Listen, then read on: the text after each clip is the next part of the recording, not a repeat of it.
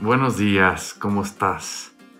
Te mando un gran saludo y comencemos nuestra oración de hoy, jueves.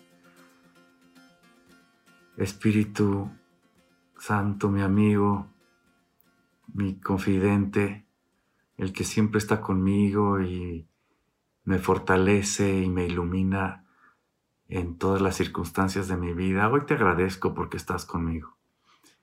Te hago tan presente a cada instante de mi día que no puedo más que emocionarme y agradecerte porque me quieres, porque me amas como soy. Hoy te pido de todo corazón que me ayudes a percibir el silencio con el que trabajas, el silencio con el que vas llenando nuestra vida y el mundo entero. Ayúdame a percibirte, ayúdame a darme cuenta de tu presencia y de tu acción. Amén. Hoy vamos a leer un evangelio muy hermoso que está en el capítulo 11 de Lucas, versículos 14 al 23. Estaba expulsando un demonio que era mudo. Sucedió que cuando salió el demonio rompió a hablar el mudo y la gente se admiró. Pero algunos de ellos dijeron, por Belzebú, príncipe de los demonios, expulsa los demonios. Otros, para ponerle en prueba, le pedían una señal del cielo. Pero él, conociendo sus pensamientos, les dijo, Todo reino dividido contra sí mismo queda asolado y casa contra casa cae. Sí, pues, también Satanás está dividido contra sí mismo, ¿cómo va a subsistir su reino? Porque decís que yo expulso los demonios por Belzebul. Si yo expulso los demonios por Belzebul, ¿por quién los expulsan vuestros hijos? Por eso ellos serán vuestros jueces. Pero si por el dedo de Dios expulso yo los demonios, es que ha llegado a vosotros el reino de Dios. Cuando uno fuerte y bien armado custodia su palacio, sus bienes están en seguro. Pero si llega uno más fuerte que él y le vence, le quita las armas en las que estaba confiado y reparte sus despojos. El que no está conmigo está contra mí, y el que no recoge conmigo desparrama. Quisiera comenzar esta meditación con un pasaje de Jeremías en esta liturgia del día de hoy que es tan hermosa. Lo que les mandé fue esto otro, escuchad mi voz y yo seré vuestro Dios, y vosotros seréis mi pueblo y seguiréis todo camino que yo os mandare para que os vaya bien.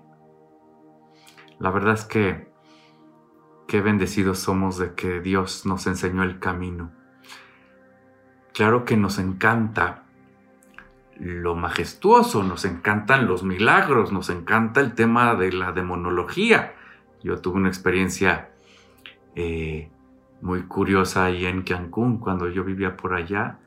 Una vez me tocó ver una demostración del demonio muy, muy gráfica, muy terrible, en una muchachita de 14 años. Y claro que nos gusta y nos llama la atención. Pero saben, Dios trabaja en silencio. Yo quisiera proponerles dos puntos muy sencillos. Este demonio era mudo. Y hoy vemos que el demonio es mudo. El demonio trabaja de una manera sigilosa y va mintiendo a la humanidad, haciéndole creer mentiras, haciéndole creer no verdades, como si fueran verdades. Hoy la confusión más grande es que la gente cree que no hay verdades absolutas. Y sin embargo Jesús trabaja en silencio. Sin embargo, Dios trabaja en silencio en nuestras vidas. A veces de una manera muy, muy gráfica, muy clara, muy descarada, diría yo. Pero siempre en silencio. No nos vayamos con la finta de que los milagros son lo más importante para que la gente se transforme y se convenza. No, no necesariamente. Muchas veces vemos con claridad la presencia y la acción de Dios en nuestras vidas y no queremos entender. Confiemos que Dios trabaja de una manera más práctica cuando lo hace en silencio. Y un, un segundo punto vería yo que le echan en cara a Jesús que él expulsa a los demonios invocando a otro demonio. Y él dice de una manera muy clara que todo lo que hace lo hace en nombre del Padre, no en nombre de otro demonio. Todo lo que hagamos en nuestra vida, hacerlo en el nombre de Jesús. Todo lo que prediquemos, todo lo que escribamos, nuestro trabajo diario, nuestros estudios, hacerlo en el nombre de Jesús. Y porque en el nombre de Jesús nos sale bien. Qué hermoso es contemplar la vida de tantas personas que todo lo hacen en nombre de Dios. Ayudan en nombre de Dios, estudian en nombre de Dios y no se ponen en primer plano y no se ponen como los autores intelectuales del bien.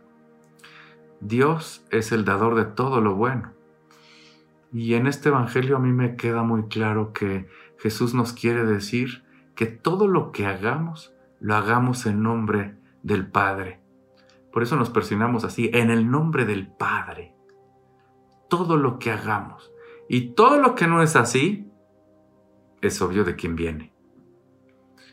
Pidámosle a Dios en esta meditación que, que, que nos haga estar unidos a Él todo el tiempo, que mi corazón siempre esté unido a ti, Señor, y que nunca tome tu lugar sino que te dé el lugar que te corresponde. Amén.